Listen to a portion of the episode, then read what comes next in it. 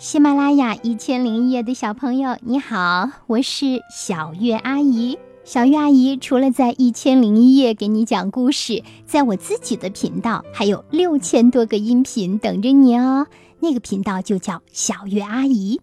现在呀，一千零一夜的主播圈子开通了，你点击一千零一夜频道内的主播圈子板块，你最喜欢的主播在那等你哦。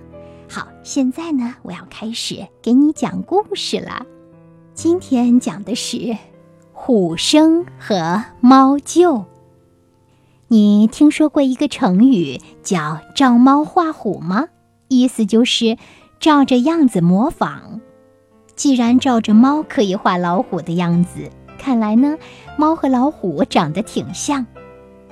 今天要讲的这个故事呀，就告诉我们。很久很久以前，猫和虎还真是一家呢。猫是舅舅，虎是外甥。猫的个头小，辈分却不小。老虎的身形虽大，但是呀，在猫舅面前，怎么说也得恭恭敬敬，像个晚辈的样儿。老虎外甥天生是利牙利爪，一根尾巴的力量就敌得过一群猫。但是呢，它天性莽撞，有劲儿不会使，所以呢，只能找点老弱病残的小动物塞塞牙缝，偶尔呢干点儿打家劫舍的勾当，凭自己五大三粗的样子唬唬人，名声不好，日子也过得潦倒。让猫不放心的是，老虎总是一副虎视眈眈的样子。虎视眈眈是什么意思呢？就是指眼神凶狠又贪婪。所以呀，猫舅对这个外甥是敬而远之。老虎呢，倒是常常到猫舅家里做客，说是探望长辈，其实呀，他是想学几招功夫。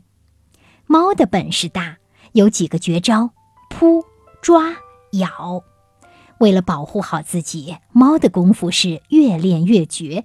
走起路来寂静无声，一个猛扑，谁也别想逃过它的爪子，连飞鸟都能逮到。这些功夫呀，让老虎外甥是羡慕不已。他想，要是他能学到这些功夫，那鲜美的野味吃不尽呐，说不定还能当上大王呢。可无奈，猫。不收徒弟，更不想收老虎为徒。古话有“教会徒弟，打死师傅”，猫可不想这样的悲剧发生在自己身上。几次上门，猫就已经觉察出老虎的用意了，心里很是为难。这一天呀，老虎又上门了，一进门就扑通一声跪在了猫舅的面前，猫舅吓了一跳。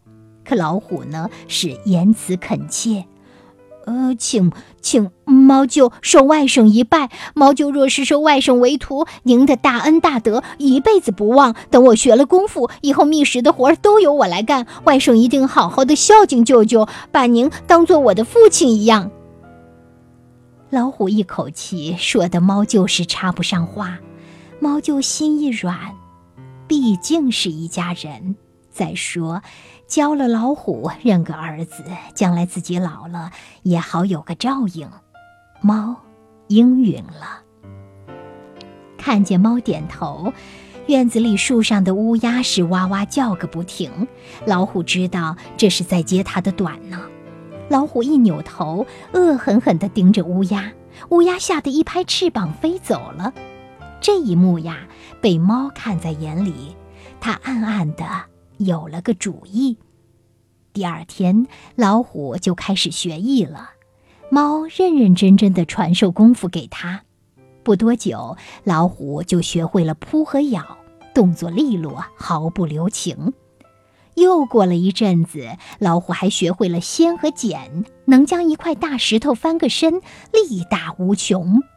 有一回，老虎跟猫就对练。突然间，老虎两腿迅即夹住了猫，猫动弹不得，无法挣脱。猫以为这次要命丧黄泉了，它拼足了力气，一跃而起，后爪抓住虎的肚皮，狠狠一划。老虎大吼一声，松开了腿。老虎一看自己的肚子上有几道血印，火气呼呼地往上冒。猫被乐得直喘气，惊魂未定。猫想，这家伙的凶残本性渐渐暴露，我不能再留它了。不等猫下逐客令，老虎已经是气急败坏地扑了上来，用它跟猫学的本事，想置猫于死地。幸亏猫身轻灵巧，蹭蹭蹭几下窜上了院里的一棵大树。老虎大吃一惊，猫有爬树的本事，它怎么不知道？老虎抱着树干，怎么也上不去。树皮蹭得他受伤的肚子隐隐作痛，他怒吼着，用大爪子拍打树干，树干摇摇晃晃，猫紧紧地抓住树杈。老虎大骂道：“你这个两面三刀的家伙，原来还留了一手！你不守信用，答应做我的师傅，却不将所有的本事传给我。幸亏猫是留了一手，否则的话，猫的下场那就太悲惨了。”老虎见猫怎么也不下来，只好悻悻地离开了。他已经学到了本事，够去森林里称王称霸，也就心满意足了。不过呢，猫的后代接受了教训，看见老虎总是躲得远远的。好的，这个故事讲完了。也许你正在为猫打抱不平呢。你看，把一身本事传给了老虎，老虎非但不报恩，还说他不讲信用。谁不讲信用来着呀？学艺之前，老虎可是说过的，等他学了功夫以后，觅食的活都由他干呢。他会好好的孝敬舅舅。你看，他就是这样孝敬舅舅的呀。不过呢，他可是忘得一干二净了。不仅如此。他还怎么样？他还责怪老虎不讲信用，没有把本事都交给他呢。有时候遇到这样的人，真是有点儿秀才遇到兵，有理说不清的感觉，对吧？那与其跟他说，还不如不说就算了呢。我记得好像是林肯说过这么一句话：与其为争路而被狗咬，不如将路让狗。对，遇到一些矛盾，遇到一些讲不清的事儿，我们就绕开它好了。当然，这绝对不是一种逃避，而是一种包容的智慧，自我保护的智慧。你觉得呢？当然，以后有适当的机会的话，再教育教育老虎也是不错的。你觉得呢？好吧，实际上这所有的故事呢，讲出来以后都是给人听的呀。那么，在现实生活中，有没有人是忘恩负义的呢？那你又是怎么看的呢？小鱼阿姨希望你能够把你的想法也告诉我哦。如果喜欢这个故事，别忘了给小鱼阿姨留言，或者是为我点个赞哦。谢谢你，祝你有个好梦，晚安，宝贝。